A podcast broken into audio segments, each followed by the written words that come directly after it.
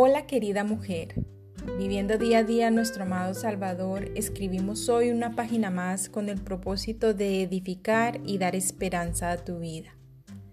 El tema que hoy nos corresponde en este inicio de semana, con la voluntad de Dios, con la gracia del Señor de ver un día más y un comienzo de semana más, vamos a hablar sobre cómo conviene expresarnos. El título es Habla como conviene, querida mujer. Esta es la introducción. Amiga, el objetivo de la cultura de hoy parece ser una comunicación frecuente y múltiple. Esto lo dice Elizabeth George, algo con lo que yo también estoy de acuerdo. La comunicación es necesaria dentro de los diferentes ámbitos de la sociedad. Sin embargo, suele pasar que a veces abusamos de ella y de la libertad de expresión que nos ha sido otorgada. Dentro del habla común o popular adaptamos diferentes formas de expresarnos, donde aplicamos nuestro propio sentir y nuestro conocimiento, siendo algunos buenos, otros no tan buenos, algunos irrelevantes, otros no tanto. ¿Esto qué quiere decir? Que esto afecta la calidad de nuestra comunicación, de expresión y también nuestras relaciones con las personas que nos rodean. Debemos entender que hablar es una acción, como también es un hábito. Hablar es un hábito, por lo que es una de las actividades que más nos cuesta modificar o mejorar aún más cuando se trata de, hacer, de hacerlo para el Señor.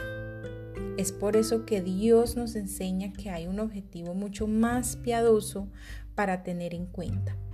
Proverbios 25:11 dice, manzana de oro con figuras de plata es la palabra dicha como conviene. Esta debería ser la esperanza y el propósito de toda clase de comunicación. La palabra dicha como conviene debe ser tan hermosa moralmente como lo es la combinación de metales preciosos y atractivos. ¿A quién no le gusta el oro y la plata? Son metales tan preciosos, llaman la atención. En consecuencia a esto, nuestra palabra, que es hermosa moralmente, debe producir en los demás ese deseo de imitar, de imitar nuestra forma de hablar, de imitar la manera en que nos dirigimos a los demás, en que a veces corregimos. Todo tiene un propósito de nuestro Dios que es soberano.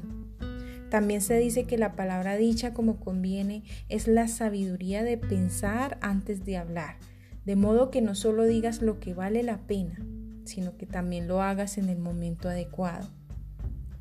Amiga, debes recordar que tus palabras deben ser siempre hermosas y apropiadas. Es por lo que el Señor nos ha dejado algunas pautas importantes para una comunicación cordial y amena. Pero esas eh, pautas las vamos a ver mañana, si Dios no lo permite. No te lo pierdas, querida amiga. Es un tema muy precioso y provechoso, además que va a enriquecer nuestro conocimiento y nuestra forma de hablar. Con amor, Tania M. Olso. Nos veremos en una próxima oportunidad con una reflexión más aquí en Diario de una Mujer Cristiana. Bendiciones mil.